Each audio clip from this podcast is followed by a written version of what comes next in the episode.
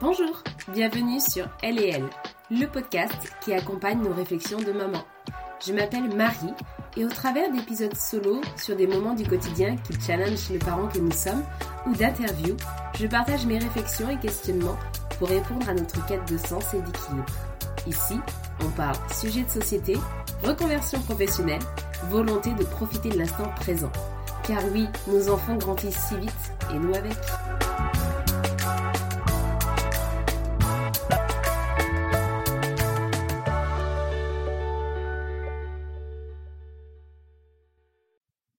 Bonjour Gwenelle. Bonjour Marie-Aurore. Je suis très contente de te recevoir euh, aujourd'hui. On a eu l'occasion de se rencontrer il y a maintenant euh, quelques semaines et aujourd'hui euh, tu es là pour parler de, ton livre, donc Traverser la, la perte de sens. Déjà, avant toute chose, est-ce que tu peux te présenter pour les auditeurs qui ne te connaissent pas? Oui, donc je m'appelle Gwenaëlle Percio, je suis psychologue de formation. Je suis psychothérapeute et formatrice je me suis spécialisée au fil des années sur euh, l'attachement, la psychologie de l'attachement qui euh, s'intéresse aux relations de proximité, hein, toutes ces relations qui nous font vivre euh, des hauts et des bas, hein, on va en parler.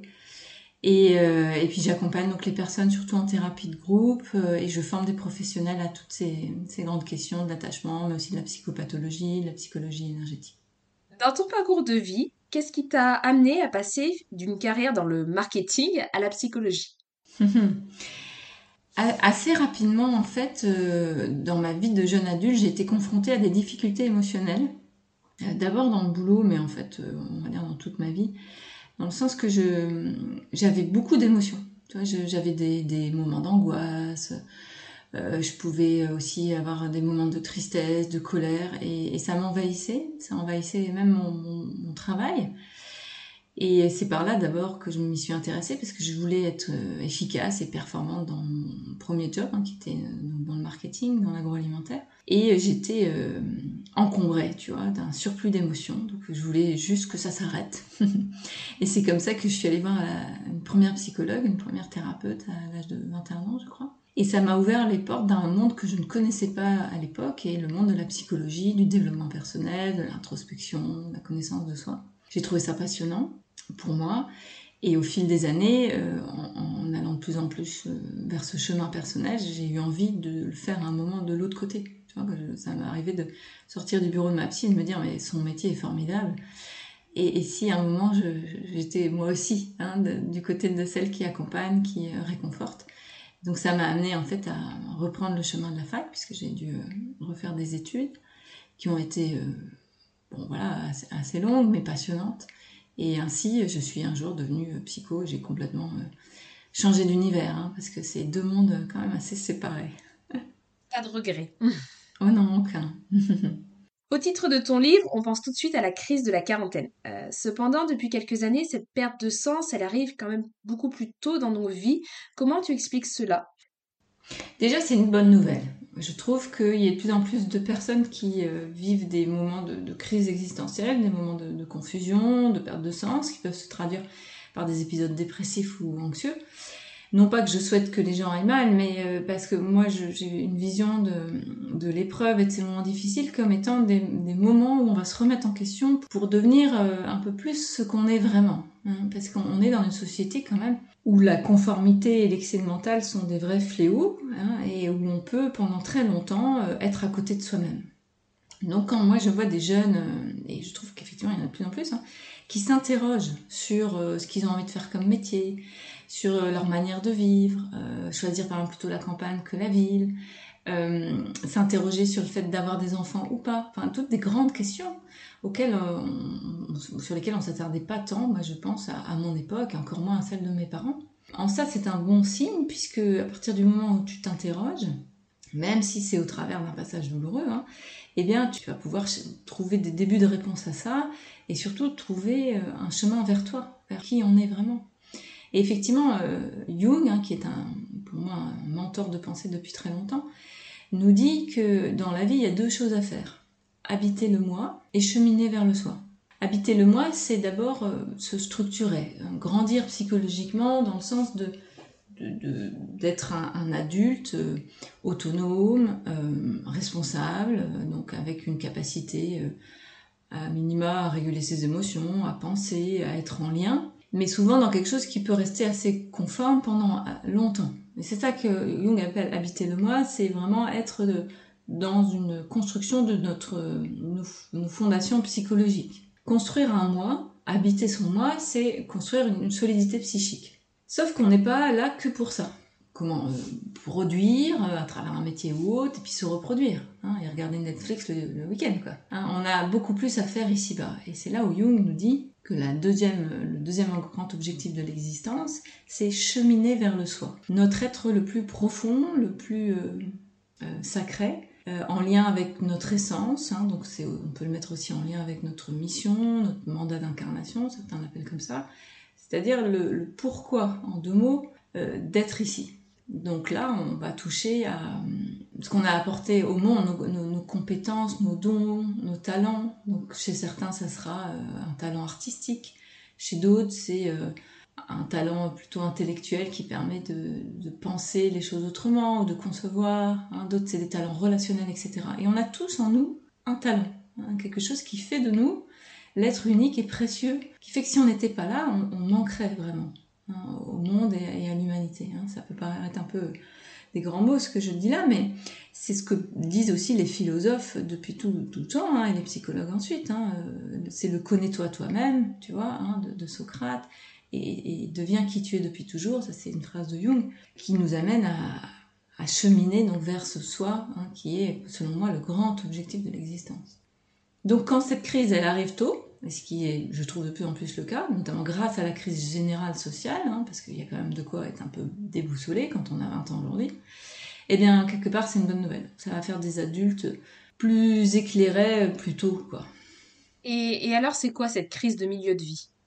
La crise de milieu de vie, donc ça, c'est quand même euh, un scénario assez courant qu'on connaît un peu depuis toujours, je crois. Hein. Euh, ça fait, c'est une, expérience euh, connue je pense, de la génération de mes parents, voire de mes grands-parents. Sauf que à ces époques-là, on n'en faisait pas grand-chose. Hein. On allait à la rigueur prendre un Prozac, tu vois, un antidépresseur, et puis on revenait vite au boulot, dans la vie de famille, etc. Et puis, et puis, basta. Sauf qu'aujourd'hui, eh bien, euh, quand quelqu'un vit une crise de milieu de vie, à savoir un épisode douloureux suite euh, ça peut être un licenciement hein, ou des problèmes professionnels, en plus général. Ça peut être un divorce hein, ou des problèmes conjugaux. Ça peut être une maladie. Hein, parce que le corps peut être aussi le moyen euh, d'alerte, que quelque chose ne va pas dans notre manière de vivre, c'est le mal à dit, en trois mots. Et ça peut être encore, bah, je sais pas des problèmes avec des enfants, des problèmes financiers ou autres. En tout cas, quelque chose qui est suffisamment fort pour m'arrêter dans ma, parfois ma course infernale, et parfois de m'arrêter tellement que je suis en dépression, je peux plus aller bosser par exemple, ou mes troubles anxieux sont tellement forts que je peux plus euh, fonctionner comme avant. Et moi, je l'entends comme un message de l'univers qui dit euh, Ok, mon coco, ma cocotte, va falloir que tu, tu te poses déjà hein, et que tu t'introspectes un peu pour examiner euh, si ta manière de vivre te convient. Hein. et, c'est ça la crise de milieu de vie. Hein. c'est, parfois, ça prend un aspect un peu comme une crise d'adolescence, tu vois personnes qui tout d'un coup euh, veulent tout claquer, aller au bout du monde ou euh, descendre leur compte en banque pour se payer une super bagnole ou un truc comme ça. On peut se dire mais c'est quoi cette crise d'ado? Bon, si on en reste juste sur un jugement euh, un peu réducteur, c'est dommage. On va pas aller très loin. Mais si on, le voit comme un changement radical qui signe pour moi une alerte du corps et de la, de la psyché qu'il y a quelque chose à comprendre, eh bien là on va en faire un vrai cadeau de cette épreuve. Pourquoi, selon toi, il n'y a jamais eu autant de burn-out, bore-out, brown-out dans le milieu professionnel, alors que sur papier, c'est vrai qu'on a décidé des jobs qu'on allait avoir, on a décidé de notre carrière? Hmm. Hmm. Oui, on croit, on croit qu'on a décidé. Mais moi, j'observe aussi pas mal de, gens qui croient avoir choisi, tu vois, telle, telle voie, et puis qui se rendent compte à, à 30 ans, parfois plus tôt, parfois plus tard, que en fait, ils, ont quand même suivi euh, un modèle familial ou un contre-modèle. Par exemple, si tu as grandi dans une famille où il fallait être, euh, je sais pas moi, fonctionnaire et que c'était ça la voie, et que toi tu te dis mais jamais, moi au contraire, euh, je serais pas comme mes parents, euh, on peut se dire waouh, quelle autonomie. Sauf qu'en fait c'est très réactionnel, c'est un contre-modèle. Hein. Et c'est un mouvement contre. T'es pas allé avec, t'es allé contre. Mais le contre, c'est pas plus de l'autonomie, en fait, que, que d'aller avec. Et, ça, moi, je vois ça assez souvent. Donc, c'est tout un, mouvement introspectif d'arriver à se dire, euh, bah oui, en fait, je, suis quelque part toujours manipulée par moi-même, par ces schémas-là. Et en fait, qui je suis vraiment? Peut-être que j'ai envie d'être, euh, par exemple, fonctionnaire parce que quelque part, ça m'amène aussi du temps, et puis comme ça, je peux faire ma peinture ou autre chose à côté. Ça, c'est peut-être pour moi une magnifique raison d'aller dans cette voie-là de mes parents non pas pour la sécurité euh, euh, qui, a été prônée dans ma famille tout, le temps et qui en fait était juste une, synonyme de peur, mais parce que moi j'ai envie de vivre ma vie autrement et que ça me va d'être euh, dans un boulot un peu pépère parce qu'à côté, moi ma vraie vie elle est dans mes loisirs, mon art, mon sport. Tu vois, là c'est complètement différent.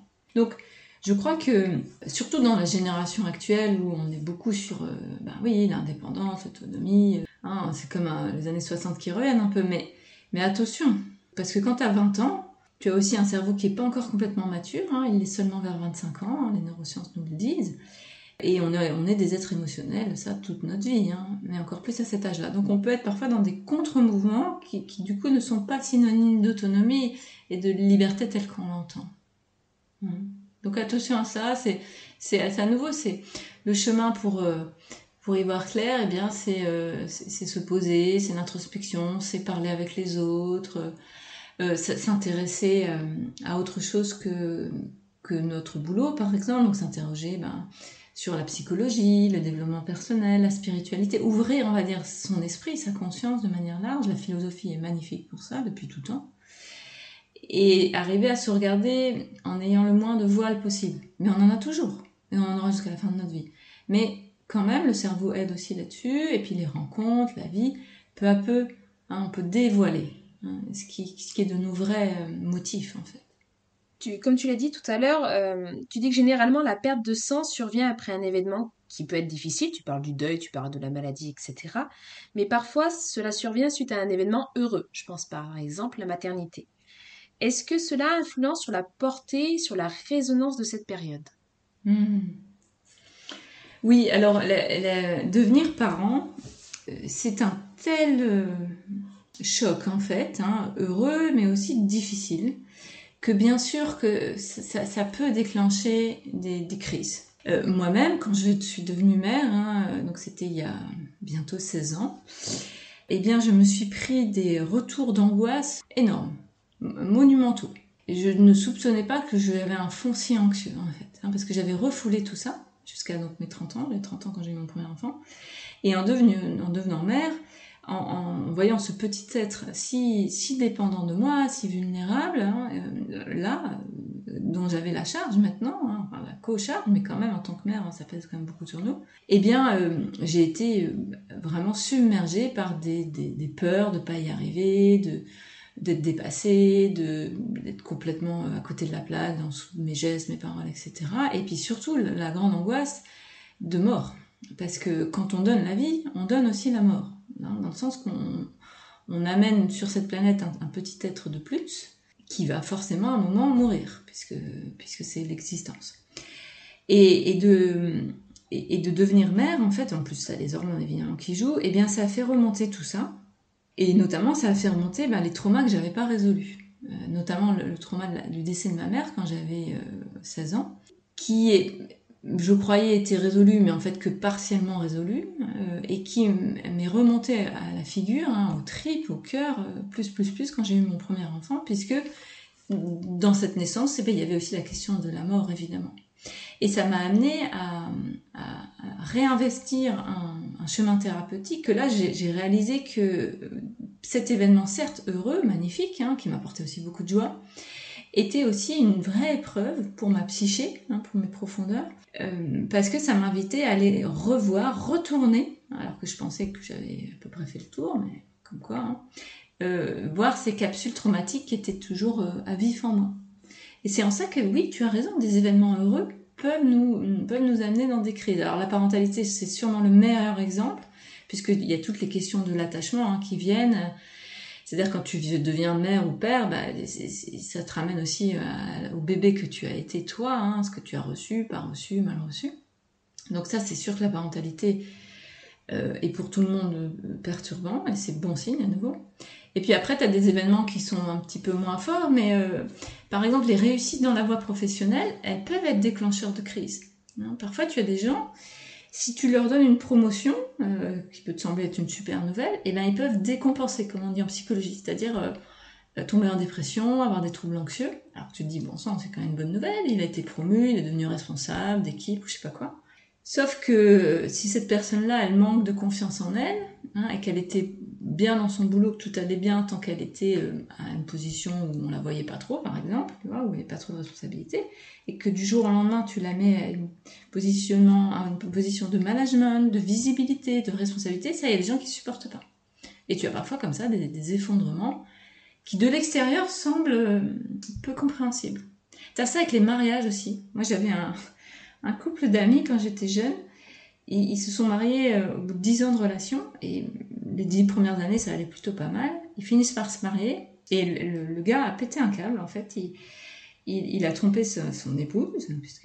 Et en fait, clairement, c'est le mariage qui l'a déclenché sur un, une partie de lui qui, en fait, ne pouvait pas s'engager parce que trop d'insécurité, trop de peur, bref, une histoire de vie évidemment derrière. Et du coup, il est passé à l'acte euh, sur un mode de, tromperie qui signait que, en fait, à l'intérieur de lui, ben, c'était encore un petit garçon euh, complètement apeuré, quoi. Donc voilà, ça c'est des exemples, et il y en aurait d'autres. Hein. Donc c'est bien de souligner ça. Il y a aussi les épreuves a priori positives qui peuvent nous, nous mettre mal temporairement, mais pour mieux avancer derrière. Parce que moi, j'ai grandi incroyablement en devenant mère aussi. Hein. Mais les êtres qui m'ont plus fait grandir euh, dans mon existence, c'est mes deux garçons c'est sûr.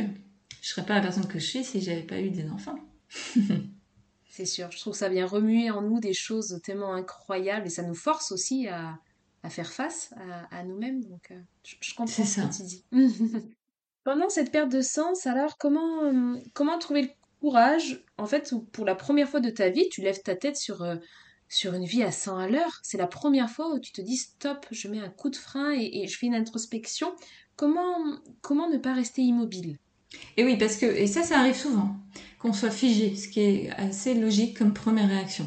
Hein, quand il arrive quelque chose, donc ça soit un événement adverse ou quelque chose d'a priori positif, une première réaction du, du, corps, hein, c'est très corporel cette affaire, ça va être dans une forme de figement, on parle de sidération en psychologie, Hein, où le cerveau peut bugger, on n'arrive plus à penser, euh, on n'arrive plus à, se concentrer, etc. Et puis le corps peut être aussi dans, un arrêt, un peu, hein, une sorte de... On parle d'hypoactivation, c'est-à-dire que on, est là, mais on n'est plus là. Hein. Donc ça, ces moments-là, ils sont déjà très éprouvants, et puis parfois on peut ne pas les comprendre. Mais qu'est-ce qui m'arrive Est-ce que je suis en train de devenir fou? Est-ce que je suis anormal C'est bizarre, par exemple, que je viens de perdre mon père, par exemple, et je suis pas triste, alors que tout le monde pleure mais qu'est-ce qui m'arrive? Je, suis ou quoi?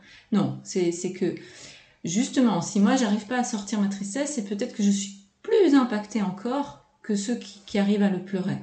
Parce que s'il y a une partie de moi qui bloque ça, la tristesse par exemple, mais c'est vrai que toutes les émotions, hein, c'est que euh, est de ma survie psychique sur le moment. Hein, c'est le, le, propre de la dissociation qu'on connaît bien à nouveau en psychotraumatologie.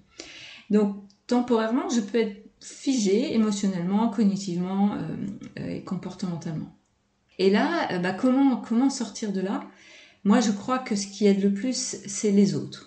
Hein. c'est d'avoir quelqu'un à côté de soi qui se rend compte de ce qui se passe, qui dit mais euh, en ce moment, c'est bizarre, sa manière de réagir, je la reconnais pas. Qu'est-ce qui se passe? Hein, donc d'avoir un autre bienveillant, un proche, hein, idéalement un conjoint, ça peut être un frère, une sœur, un adulte, ça peut être un collègue, enfin, des gens bienveillants qui nous connaissent et qui voient qu'on n'est pas, pas comme habituellement et qui vont nous le dire et qui vont du coup nous aider à réaliser qu'effectivement, là, on est dans un passage difficile, que nos réactions sont étonnantes et qu'on a peut-être besoin d'aide. Alors, ça ne veut pas forcément dire qu'il faut aller voir un psy à chaque fois. Hein. Parfois, oui, mais parfois, le, simple fait d'en parler, hein. ça, ça va par exemple libérer le figement, hein. faire fondre un peu la glace de la dissociation et qu'on va peut-être s'autoriser, par exemple, enfin à être triste, à pleurer, hein, ou être en colère, hein, ou, à, ou à agir, à faire quelque chose qui était comme bloqué. Et, et parfois, ben, c'est un peu long, hein, tout ça, parce que si c'est un, un, gros choc émotionnel, on peut rester figé quand même pas mal de temps, hein, ça peut être des semaines. Et si ça dure, là, il faut que l'entourage vraiment dise, écoute, moi j'aimerais bien que tu ailles en parler à ton médecin, d'aller voir peut-être un thérapeute, et de, pousser l'autre vers, vers, vers du soin en fait. Et pour peu à peu, refaire circuler la vie là où elle s'était un petit peu temporairement bloquée, et retrouver notre cerveau, nos émotions, notre corps, et se remettre hein, dans, une action. Donc c'est normal, hein, j'ai vraiment envie de, dire que nos, figements, ils, sont liés au système de survie qu'on appelle la dissociation. C'est normal, c'est fait pour euh, qu'on puisse euh, faire face à des épreuves parfois trop difficiles. Mais si ça dure, là, ça devient un problème important. Et on s'en occupe. Et à la suite de cela, comment trouver son pour plus loin quoi? Hmm. Oui, alors imaginons par exemple quelqu'un qui vit un, choc important, euh, je sais pas, un licenciement par exemple, tu vois. Hein, tout était euh, jusque-là un peu dans les clous, et puis tout d'un coup, ton, ta boîte, elle, euh, pour des raisons économiques, elle fait un plan social, t'as plus ton boulot. Première étape, en général, t'es sidéré. moi, j'ai vécu moi-même un licenciement, c'est comme ça que j'ai basculé de ma première carrière à la deuxième. Hein.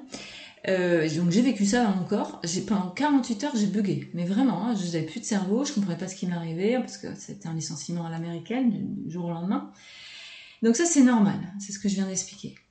Euh, ce qui va aider, je l'ai dit, c'est les autres. Hein, d'avoir quelqu'un qui nous tient la main, qui nous dit ça va aller, euh, ça va le faire, je suis avec toi, etc. Donc peu à peu on retrouve notre énergie. Et après effectivement il y a le ok qu'est-ce que je fais de cette crise là dans le meilleur des cas, je vais vraiment en faire quelque chose. C'est-à-dire que je vais me dire, euh, s'il m'arrive ça, c'est pour quelque chose. Mais parfois, c'est pas le cas. Hein. Il y a des gens qui vont, par exemple, juste aller prendre quelques antidépresseurs et puis hop, ils vont retrouver un boulot qui est exactement le même qu'avant et puis c'est reparti, rebolote. Hein. donc quelque part, ils n'auront pas été enseignés par ça. C'est dommage. Mais parfois, c'est comme ça et c'est ainsi. Parfois, il faut plusieurs passages, on va dire, à travers l'adversité pour commencer à un moment à se dire, mais en fait, ce boulot, c'est une bonne chose que, je l'arrête parce que je n'en pouvais plus. Et si j'avais pas été licenciée, eh ben peut-être je l'aurais jamais quitté ou tellement tardivement que j'aurais été bousillée, hein, épuisement professionnel, tout ça, on connaît tout ça. Moi, c'est ce qui m'est arrivé hein, quand j'ai été virée de mon dernier job de marketing. Sur le moment où j'ai bugué, et puis 48 heures après, je me réveille le matin et je me dis, mais en fait, c'est génial. Je vais pouvoir finir mes études de manière un peu plus euh, sereine et écologique hein, dans mon temps de travail, parce que c'était un peu dingue ce que je faisais à l'époque. Et puis surtout, je vais avoir le chômage, et puis je vais pouvoir démarrer ma deuxième vie, quoi. Mais sauf que c'est pas venu comme ça. Il m'a fallu plusieurs jours de bugs. Mais c'est venu d'une manière un petit peu quand même rapide dans ma tête. Mais parfois c'est plus long. Et là, peu à peu, arrive le pourquoi. Hein. Cette crise est arrivée. Ce qui nous intéresse, c'est pas d'analyser dans tous les sens dans un pourquoi en un seul mot, c'est de dire qu'est-ce que je vais en faire? Le, pourquoi de cette épreuve? Bah, Pour changer de boulot et faire quelque chose qui me correspond plus. je vais faire un bilan de compétences, puis je vais me reformer, hein, ou je vais monter ma boîte, ou je ne sais quoi. Ou un, divorce, par exemple, ou une rupture. On me quitte. Hein, et moi, c'était pas du tout prévu dans mes plans. Bah, ça, c'est sûr, c'est pas en 48 heures qu'on se dit Alléluia, hein, c'est beaucoup plus long. Mais, peut-être que c'est une très bonne chose qu'il y ait eu cette rupture. et que ça va m'amener à, quelqu'un, vers quelqu'un qui sera mieux pour moi plus tard. Moi, j'ai une, vision du monde très euh, positive et optimiste que j'ai depuis toujours. Ça, je pense, c'est inné en moi. C'est quand même un cadeau. Hein. Je pense que là-dessus, on est tous euh, différents là-dessus. Et j'ai toujours euh, réussi à voir que dans une épreuve, il y a toujours un trésor.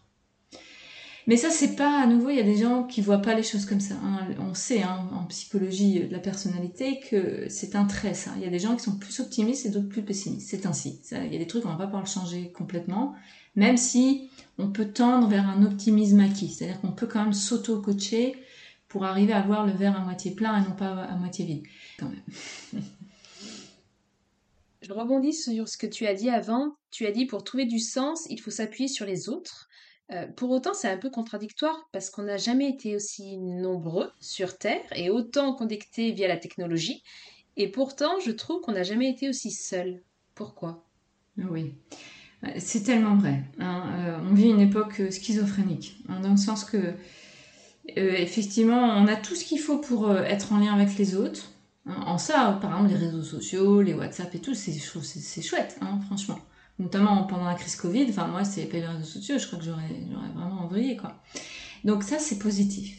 Et en même temps, tu as raison, il n'y a jamais eu autant de troubles psy. On sait les chiffres de Santé publique France montrent qu'en 2020, 2021 et 2023, donc les trois dernières années, il y a eu, euh, il y a eu deux fois plus de troubles psy en France. Avant cette époque-là, le chiffre que moi j'ai toujours entendu, hein, vérifié, c'était un Français sur cinq va vivre dans sa vie un trouble anxieux ou un trouble dépressif. Un sur cinq, ce qui est déjà beaucoup. Eh bien, ces trois dernières années, on est à 2 sur 5. Donc ça a doublé et ça a même triplé chez les jeunes. Hein. Je lisais encore un, article pas plus tard qu'hier. Chez les 15-25 ans, euh, c'est trois fois plus qu'avant. Hein. Donc c'est un, drame. Et en même temps, à nouveau, hein, si on a une perspective plutôt solutionniste, euh, c'est aussi une bonne chose quelque part que qui est euh, cette souffrance dans le sens que ça va aussi, moi je pense, faire bouger les gens pour remettre en cause nos façons de vivre individuelles, mais surtout nos façons de vivre collectives. Parce que, certes, on a des moyens technologiques incroyables, mais euh, on, a perverti tout ça. Hein. On sait bien hein, que quels sont aussi maintenant les vrais liens physiques qu'on a avec les autres par rapport à, ne serait-ce qu'il y a 10 ans ou, 20 ans, bah, il y en a moins quand même. Hein. C'est plus simple de demander des, nouvelles à un vieux pote par WhatsApp que de l'appeler et de se dire on se voit dimanche. Donc attention à ça, ça parle toujours du bon dosage de, de, nos technologies. Les technologies, elles sont là pour nous aider, elles sont pas là pour nous enfermer. Donc il y a ça, il y a l'effet de la technologie qui est perverti. Et ça c'est quand même dramatique, surtout chez les jeunes, parce qu'on connaît aussi hein, les phénomènes de dépendance, qui sont bien décryptés par les neurosciences, avec la dopamine, etc. Et puis il y a aussi, selon moi, une grande perte de sens euh, globale, hein, parce qu'on est dans un système maintenant global, euh, matérialiste, capitaliste, de, déconnexion du sacré.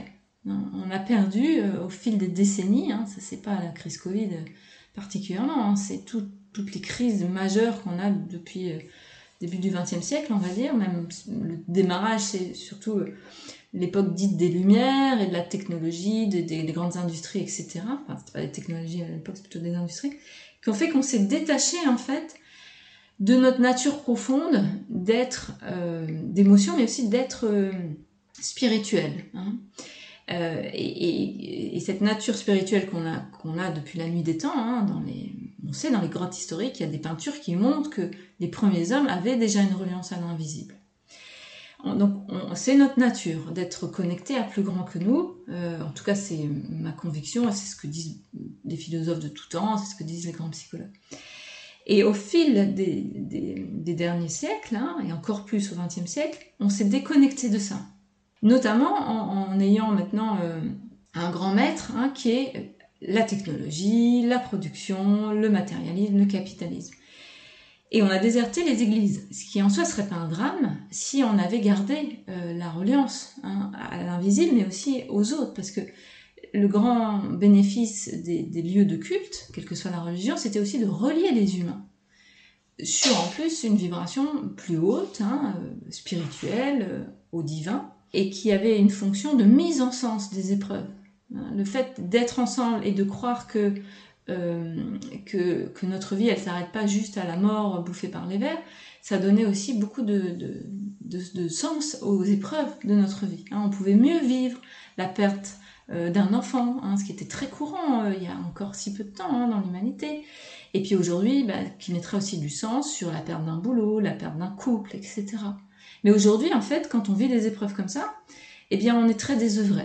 Parce que là, on se dit, mais oh, pourquoi? Pourquoi ça m'arrive à moi? Pourquoi le sort s'acharne? C'est sûr que si on en reste à un niveau primaire, il y a des épreuves de vie qui sont extrêmement difficiles à vivre. Hein. Le pire, c'est la perte d'un enfant, par exemple. Ou une maladie très grave, invalidante, tu vois, euh, dégénérative, des choses comme ça. Et, moi, j'ai rencontré souvent des personnes qui avaient une vision plutôt matérialiste, donc un non-accès euh, à ces plans plus de l'invisible, et qui étaient désespérés avec parfois des envies suicidaires quand ils vivaient des épreuves. Et je peux le comprendre.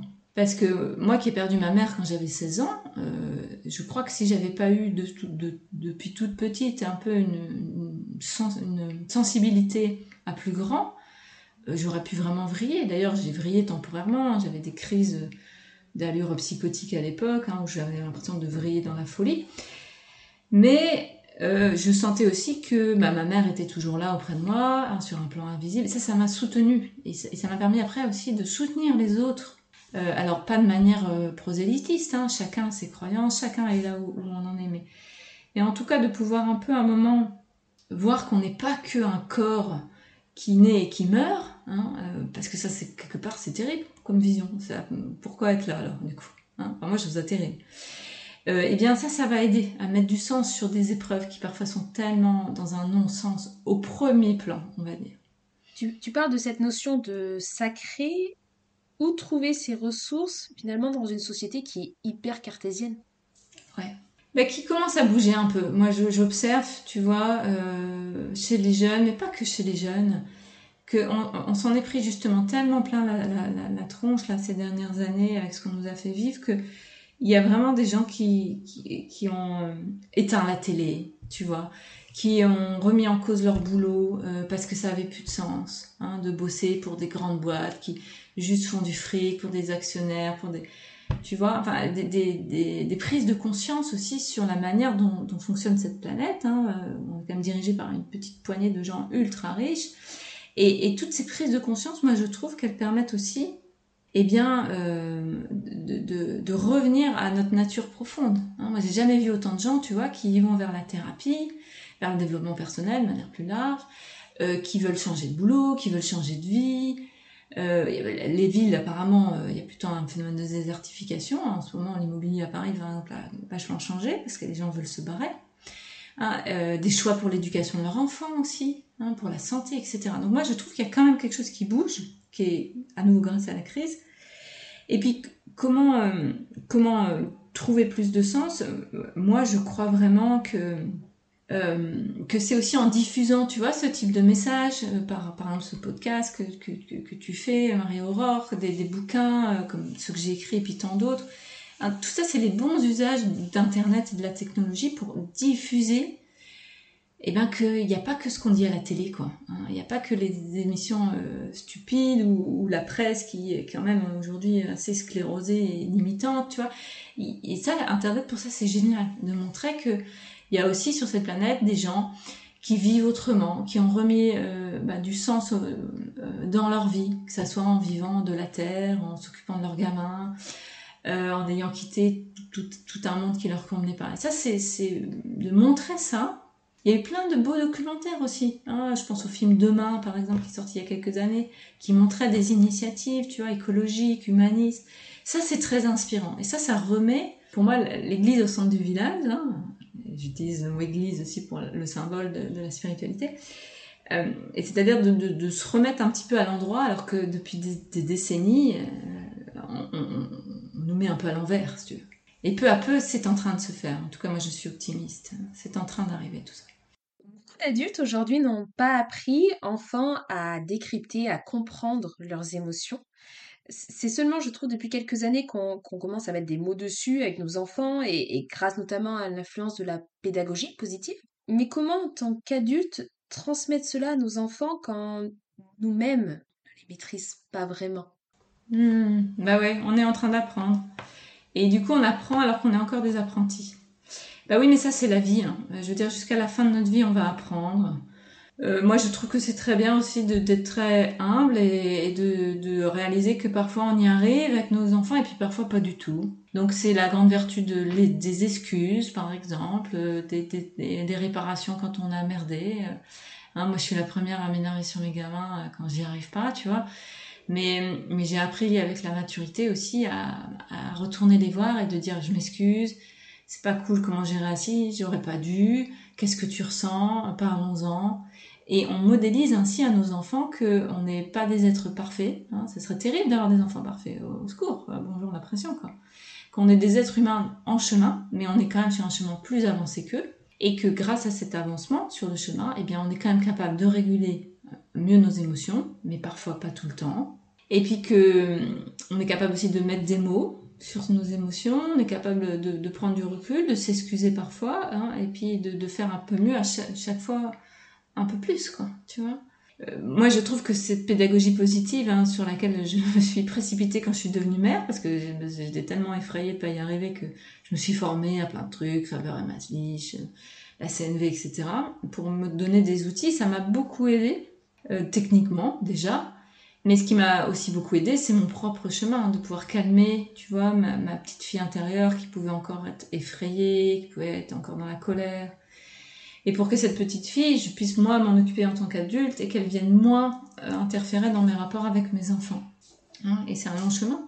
Donc là aussi, il n'y a pas de recette miracle. Euh, toute cette pédagogie positive, c'est pas du miracle, mais c'est quand même un grand, une grande aide. Hein. Et, hein, et, puis c'est aussi, c'est important d'insister aussi par rapport à la parentalité sur le fait que c'est pas pour rien qu'on fait un enfant à deux, hein, et que idéalement on reste à deux, hein, ou, si on reconstruit un couple, en tout cas on est plusieurs. Et puis il faut un village pour élever un enfant, hein, dit le précepte africain. Euh, il est où le village aujourd'hui Il est quand même vachement diminué. Où sont les grands-parents Où sont les voisins? Bon, et eh bien retrouvons tout ça. C'est tellement difficile d'être parent. Métier le plus difficile au monde? Comment le transgénérationnel peut impacter nos liens d'attachement? Et rappeler peut-être aussi les types d'attachement pour ceux qui ne connaissent pas. Euh, le, transgénérationnel nous impacte parce que nous sommes un corps avec des cellules qui portent une mémoire quand euh, chez tes aïeux, il y a eu des, des, drames, et en fait, il y en a toujours, hein, il n'y a aucune famille qui est exempte d'épreuves, hein, c'est évident, eh bien, tu, tu, peux le porter. Il y a quelque chose d'un peu mystérieux là-dedans, parfois, en disant pourquoi moi je porte plus ça que mes frères et sœurs, par exemple. Ça, on ne l'explique pas vraiment, mais on n'a pas besoin de l'expliquer d'ailleurs. Mais il s'avère que parfois, il y a des gens qui portent plus que d'autres le poids des typiquement des secrets de famille, hein, des choses non résolues qui sont restées euh, sclérosées, impactées à un endroit, tu vois, de, de l'inconscient, l'inconscient familial, et qui euh, vont parfois nous exploser à la figure sous forme de symptômes, nous, alors qu'on est euh, quelques générations après. Et ça, on a beaucoup avancé en psychologie euh, là-dessus depuis quelques décennies, en, expliquant tout ça, notamment tous les travaux qui ont été faits sur euh, les enfants juifs cachés pendant la guerre ont permis d'avancer sur ça, mais je pourrais aussi citer le, le, les travaux sur les, les, drames vécus par le, le, peuple arménien, par exemple, parce qu'il y a eu des recherches là-dessus. Bref, tous ces peuples qui ont beaucoup souffert et on a observé en fait comment ça se manifestait dans les générations suivantes. Et ce qu'on sait, c'est que ceux qui douillent le plus, hein, ceux qui, souffrent le plus, souvent c'est la deuxième génération. Par exemple, chez les enfants juifs cachés pendant la Deuxième Guerre mondiale, ceux qui ont été le plus symptomatiques, c'est-à-dire qui ont été le plus euh, sujets à des troubles dépressifs, anxieux ou autres, ce ne sont pas les enfants de ces, ces personnes-là, c'est les petits-enfants. Donc ça montre bien à quel point le transgénérationnel existe et à quel point c'est important de, le savoir pour parfois comprendre des souffrances qui semblent inexpliquées au premier abord. Euh, donc ça, c'est des traumas qui sont vraiment cellulaires, hein, d'où l'importance d'avoir des thérapies qui aille dans le corps. Il suffit pas de parler. Hein, c'est pour ça qu'une thérapie verbale ne suffit pas quand il y a des blessures transgénérationnelles. Il faut qu'on aille sur des outils vraiment psychocorporels, dans les cellules, dans la mémoire, hein, donc des états de régression, avec euh, l'atteinte d'états modifiés de conscience qu'on trouve par exemple dans l'hypnose, dans le MDR, le FT, etc. Comment transformer les schémas insécures de notre enfance en schémas sécures? Oui, alors tu parlais aussi des styles d'attachement, donc euh, en fait, donc quand on a vécu des choses difficiles dans l'enfance ou dans le transgénérationnel, on est plus susceptible d'avoir ce qu'on appelle un attachement insécure, donc des schémas insécures. Typiquement, avoir euh, le sentiment qu'on est abandonné, souvent qu'on est rejeté, qu'on n'est pas aimé, qu'on n'est pas écouté, euh, que euh, quelque part qu'on n'est pas vu et reconnu pour ce qu'on est. Hein. Ça, c'est ce qu'on appelle, de manière très générale, des schémas insécures. Et ce qu'on souhaite, c'est qu'on puisse basculer peu à peu vers des schémas sécures, où règne à l'inverse la confiance. La confiance en soi, je suis quelqu'un de valeur. La confiance en l'autre, je peux m'appuyer sur les autres, ils vont m'aider. Et la confiance dans le monde. Hein, la vie vaut la peine d'être vécue, il y a des belles choses dans ce monde, euh, j'ai quelque chose à y faire. Voilà, les, trois grandes directions de la confiance qu'on trouve chez les gens qui sont sécures, soit de manière euh, euh, originelle, c'est-à-dire des gens qui ont vécu globalement une enfance plutôt tranquille, qui portent pas trop de trauma transgénérationnel et qui ont eu la chance de, de vivre ça dès l'enfance, l'adolescence, et ça, ça fait ce qu'on appelle des personnes sécures à l'âge adulte, innées, on dit, ou d'origine. Mais tu as aussi ce qu'on appelle les sécures acquis. Donc ça, c'est une notion très importante, parce que parfois, on omet d'en parler quand on parle des styles d'attachement. L'attachement sécure acquis, c'est que on a d'abord été dans la tourmente, Hein, soit un niveau transgénérationnel, soit personnel, soit les deux. On a vécu des choses difficiles qui nous ont insécurisés, qui ont créé des schémas d'insécurité à l'intérieur de nous, donc des croyances négatives sur soi, sur le monde, sur les autres. Mais peu à peu, on va changer ça. Hein, on va changer nos patterns. Alors évidemment, c'est progressif. Hein, il y a là aussi aucun miracle. C'est jamais du jour au lendemain. Mais peu à peu, ça va se faire grâce, selon moi, à trois choses importantes. La première chose pour moi, c'est de, trouver ce pourquoi on est là. Mais à nouveau, c'est parfois c'est très long. Hein. Mais en tout cas, des choses où on se sent bon, on se sent compétent. Et parfois, c'est un premier boulot qui est peut-être pas en lien avec notre nature profonde, mais c'est pas grave. Moi, par exemple, tu vois, quand j'ai fait 10 ans en marketing, c'était pas ma nature profonde d'être chef de produit. Mais n'empêche que j'étais pas si mauvaise dans ce que je faisais. J'étais donc globalement reconnue, euh, je gagnais aussi bien ma vie grâce à ça, du coup je pouvais voyager, etc. Donc c'était quelque chose qui déjà me réparait narcissiquement, hein, là où j'avais été quand même bien abîmée par, par mon enfance, mon adolescence. Donc ça, c'était déjà une première couche. Puis après, quand je suis devenue psycho, vu que là c'est pour le coup beaucoup plus qui je suis vraiment, ce pourquoi en deux mots je suis là, ben là ça m'a beaucoup euh, réparé, guéri, parce que j'ai pu aider des gens, du coup j'ai eu des retours, hein, j'ai des retours, et ça ça continue à me guérir, tu vois, donc ça me sécurise, ben, ça, me, ça me permet de transformer mon vieux schéma que j'avais dans l'enfance l'adolescence, c'est bah, je suis pas grand chose, en je suis quelque chose, je suis même quelqu'un de bien qui aide les gens, tu vois. Donc ça, c'est ce que j'appelle les gratifications narcissiques, c'est-à-dire de trouver quelque chose que je fais. Donc ça peut être dans le boulot, ça peut être dans les arts, ça peut être dans ma vie de famille, ça peut être dans du militantisme, etc. Et je suis reconnue pour ça, de plus en plus. Ensuite, ce qui me sécurise, bah, c'est travailler sur moi, évidemment. Hein. C'est euh, aller parfois voir un psy, euh, mais euh, si c'est pas ça, c'est au moins s'introspecter, être curieux, écouter ce genre d'émission que tu fais, lire des livres, comprendre qui je suis et d'où je viens et vers qui vers quoi je vais. Et puis le dernier volet, c'est de développer peu à peu des relations sécures avec les autres. Hein. Si j'ai vécu surtout de l'insécurité avec mes parents, avec mes amis, mes premiers petits copains par exemple, là peu à peu, comment je, transforme ça vers des relations plus respectueuses de moi. Hein. Mais ça c'est pareil, ça vient pas du jour au lendemain, hein. mais c'est peu à peu ces trois grands axes là, hein, faire quelque chose pour lequel je suis reconnue, travailler sur mes blessures et développer des relations sécures avec les autres, c'est ça plus ça plus ça qui permet que peu à peu je me sécurise et je sors de mes vieux schémas insécures pour aller vers la sécurité dite acquise. Selon toi, est-ce que les injonctions sociales sont encore fortes aujourd'hui? Euh, la, notion de réussir sa vie ne nous fait-elle pas du tort finalement? euh, je pense notamment aux mères à qui on demande d'être à la fois bienveillante, mais aussi cadrante, être ambitieuse dans le cadre professionnel, mais dévouée à sa famille au risque de passer pour une mère carriériste. Euh, il faut t'assumer comme tu es, mais si après la grossesse tu pouvais retrouver, retrouver ton corps d'avant grossesse, c'est l'idéal. Enfin, tu vois, toutes ces injonctions, burn-out professionnel, burn-out parental. Oui, mais la, société à nouveau hein, est, folle à cet endroit-là. Hein. Euh, et c'est particulièrement vrai pour les femmes, hein, même si être un homme aujourd'hui c'est pas simple à plein d'endroits. Mais pour les femmes, puisque c'est ce que je connais mieux forcément, euh, il y, a quelque chose de l'ordre de l'impossible là-dedans. Hein. donc on, va forcément euh, échouer à un endroit. Hein. on sera peut-être une bonne mère à la maison, comme on voulait, mais alors pour le coup, bah, notre carrière en pâtit et, du coup on se sent nul, pas à la hauteur, on a l'impression que bah, on s'accomplit pas, ou l'inverse. Donc oui, bien sûr que là-dessus il y a beaucoup à, à revoir euh, d'un point de vue sociologique. Hein. C'est pour ça que moi je dis qu'il y a toujours une dérive dans la, psychologie qui est de, surpsychologiser euh, la, souffrance. Hein. de dire, euh, Madame, si vous y arrivez pas, c'est que vous êtes faible. Bah non, c'est juste que Madame, elle a ça, plus ça, plus ça à faire, hein, qu'il n'y a plus de grands-parents à côté, que on lui demande en plus d'être super efficiente au boulot alors qu'elle vient juste de rentrer de son congé mat, etc. Donc Madame, juste, elle peut pas en fait. Hein, c'est pas qu'elle est faible ou quoi que ce soit, c'est juste qu'on lui demande l'impossible. Donc là-dessus, il y a plein de choses à faire au niveau sociétal, hein, euh, et normalement, ça serait au rôle de nos politiques de faire ça, hein, de, évidemment d'augmenter les congés parentaux, je pense aussi aux congés des papas. Euh, il y aurait tellement à faire sur l'accompagnement des, futures mères puis des jeunes mères, et pareil pour les papas.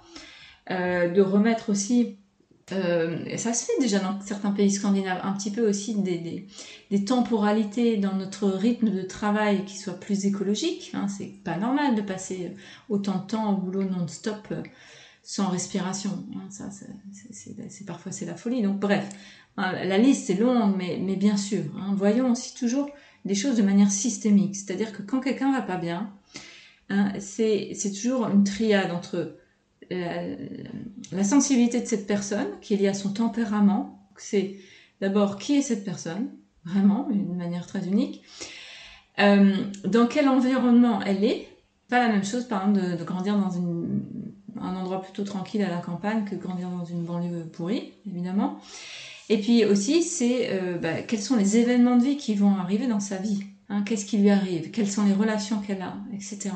Et c'est toujours euh, cette vision des trois hein, qui, englobe vraiment et la psychologie et la sociologie, mais aussi la biologie. Hein, c'est un modèle biopsychosocial, c'est comme ça qu'on dit en, psychiatrie, qui va nous permettre d'avoir une vision euh, non pas étriquée, mais, euh, complète, quoi, juste, beaucoup plus juste. Être stressé, courir sans cesse, aujourd'hui c'est devenu la norme. Est-ce que cela ne nous déconnecte pas finalement de notre moi profond? Euh, et des événements, encore une fois, comme le burn-out, la dépression, euh, ou des gens qui disent du jour au lendemain, voilà, je vais faire un tour du monde, ou euh, je change de métier, mais je fais un virage professionnel à 360, ce n'est pas une, matière de, enfin, une manière pardon, de se retrouver face à soi-même. Oui, ça peut l'être. Parfois, on est obligé d'avoir des changements radicaux comme ça pour y arriver. Parce que justement, la société ne permet pas parfois l'entre-deux. C'est ça qui est dommage. Bah, ça peut parfois, on y arrive parfois. Tu vois, par exemple, le, euh, dans la fonction publique, tu, tu, as la possibilité de te mettre en dispo, par exemple, un an. Ça, c'est formidable. Ça devrait exister pour tous les salariés. Hein, de pouvoir s'accorder une année pour faire autre chose. On devrait aussi permettre ça à tous les jeunes, je trouve. Hein, moi, par exemple, j'ai un fiston euh, qui a 16 ans et qui aimerait aller voir le monde quand il aura son bac. Mais je ne peux que l'encourager là-dedans. Parce que je crois que moi, j'ai beaucoup voyagé quand j'étais jeune. Euh, j'ai vécu à l'étranger, tout ça. Ça m'a incroyablement fait grandir. Donc on devrait autoriser ça, tu vois, des entre-deux, qu'on soit pas obligé de tout quitter pour euh, trouver du sens. Bon, on n'en est pas encore là, en tout cas partiellement, et, c'est dommage, mais bon, ça va avancer aussi, je n'ai pas de doute là-dessus. Euh, mais parfois, effectivement, il y a des gens qui ont viré, comme tu dis, à 360 parce qu'il n'y a pas 280 possible, donc euh, il faut complètement briller. Bon, pourquoi pas? Après, attention, parce que parfois, la vie étant quand même hard, si tu es un peu fragile psychologiquement, tu te retrouves à l'autre bout du monde et que ça se passe pas comme euh, hein, tu avais imaginé, prévu, idéalisé peut-être, euh, la chute peut être très lourde. Hein. Donc là aussi, c'est comment, euh, à nouveau, on essaie d'être entouré quand on fait des projets comme ça, d'en parler, d'éviter ce qu'on appelle le passage à l'acte, c'est côté trop impulsif, que ça soit pondéré, préparé, etc. Pourquoi l'excès de mental peut être contre-productif? Euh, parce que le, mental, c'est un serviteur, mais ça ne doit jamais être un maître. Dans le sens que euh, on, est avant tout des êtres de cœur, avec un mental pour allier. Mais c'est pas l'inverse. On n'est pas d'abord des êtres de raison, après des êtres de cœur. Pour moi, c'est l'inverse. Hein. On est avant tout des êtres de vibration. On est des êtres faits d'une énergie euh, déjà très physique. Hein. La, physique quantique le montre. Hein. nous ne sommes que de l'énergie rendue matière. Euh, avec du coup des émotions, euh, des pensées, etc. Mais à la base, tout ça, c'est de la pure énergie. On, le sait de mieux en mieux. Si on voit les choses comme ça, eh bien, le mental, c'est un, une aide, c'est un soutien.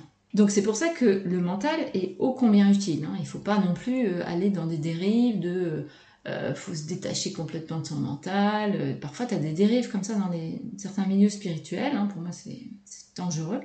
Euh, de voir euh, vraiment les choses de manière juste, ça, ça me paraît important. Donc on a un mental pensant, on, est quand même de toutes les espèces l'être le plus avancé a priori sur cet endroit-là, hein, mais bien moins à d'autres endroits, on est d'accord, mais, mais on a quand même des fonctions cognitives supérieures assez incroyables, et encore, on en utilise apparemment que 5%.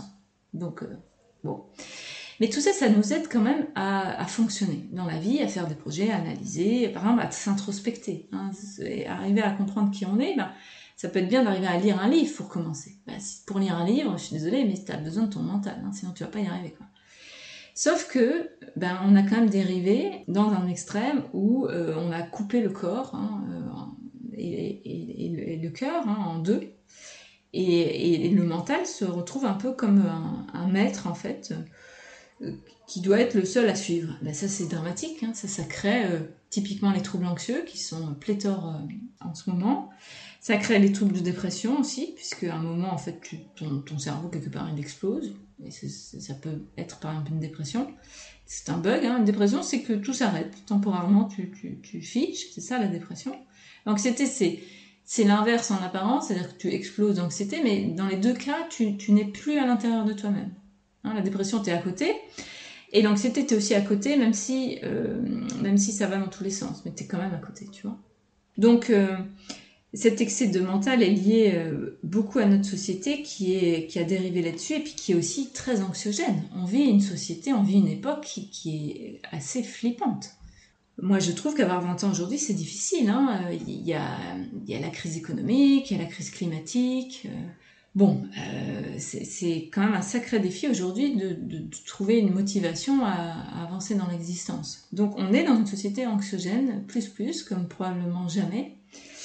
Et attention à l'excès mental, parce que du coup, si on en reste juste à ce qu'on voit et ce qu'on analyse, bon, ben, il y a de quoi être déprimé et anxieux. Et c'est là où on a besoin du cœur. On a besoin de redescendre dans le cœur, tu vois, de se ressentir vibrer. Ça va permettre, par exemple, d'éteindre la télé, hein, d'arrêter tout, ce qui est trop anxiogène, tu vois, ou les relations toxiques, etc. Et, puis de, retrouver la connexion avec la vie, hein, avec la nature, la spiritualité, etc., les relations aux autres, parce que le vrai présent, c'est ça. Hein, c'est le cadeau du présent, comme on dit. Justement, je te cite, peu d'époques nous ont autant confrontés aux grands défis existentiels. Alors comment se frayer un chemin quand on est parent? Ouais, c'est sûr que je, pense qu'aujourd'hui, c'est pas pour rien qu'il y a une chute de la, natalité. Hein. Les jeunes ont moins envie de faire des enfants, et je les comprends. Et en même temps, euh, comment, euh, comment continuer à croire en la vie en fait? Comment continuer à, vraiment à, vivre cette existence, hein, euh, là, présente, cette incarnation, en, en gardant la foi? Moi, je n'ai pas d'autre réponse que d'aller dans mon cœur. Parce que si je suis juste dans ma tête, et que j'analyse les choses de manière froide, en fait, c'est juste flippant à tous les endroits. Hein. Tu tournes à droite, à gauche. À droite, on te parle de crise euh, financière majeure à venir. À gauche, on dit que de toute manière, avec le réchauffement climatique, euh, dans 20 ans, blablabla. Enfin, c'est juste terrible.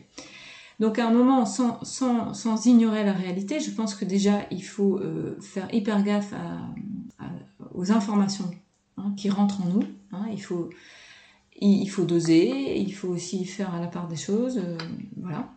Et puis après, moi, ma, mon conseil, hein, c'est de, revenir dans le cœur, dans le sens que moi, dans l'instant, quand je suis avec mes gamins, tu vois, euh, eh bien, euh, j'essaye en tout cas d'être vraiment avec eux, vraiment dans l'instant. Tu vois, hier, j'allais faire un atelier chocolat avec mon deuxième, qui a 14 ans. Et ben c'était joyeux, c'était sympa, on apprenait à faire du chocolat, des moulages.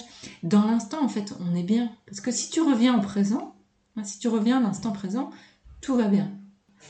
Et de revenir à ces, moments-là, eh bien ça, moi, ça me reconnecte à la préciosité de la vie.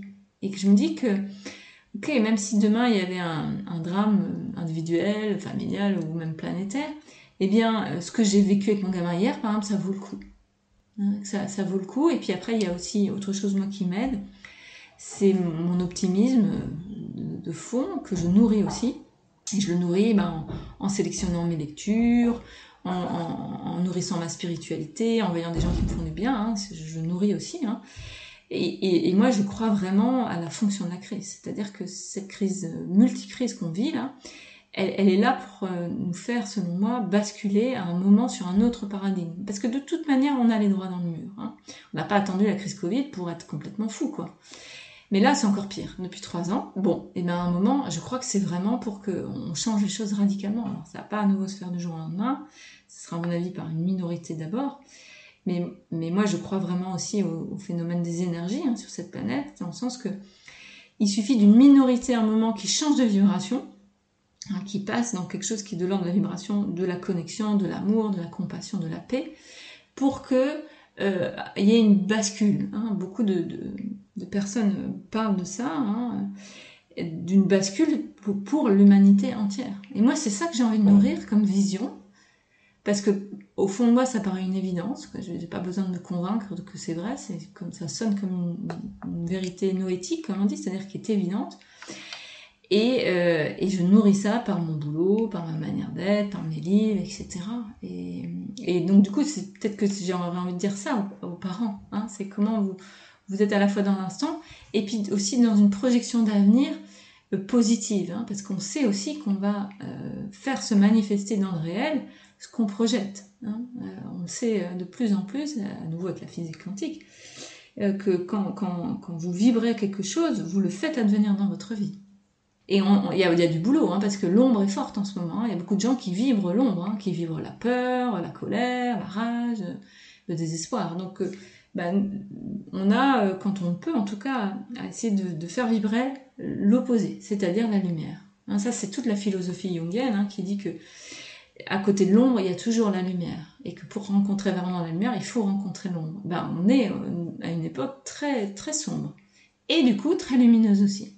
Et selon toi, pour, euh, pour accompagner au mieux nos enfants, est-ce qu'on est obligé d'aller euh, gratter dans son passé? Est-ce qu'on est obligé de, de faire remonter certaines choses pour pouvoir partir plus sereinement dans notre parentalité? Ça dépend de son passé.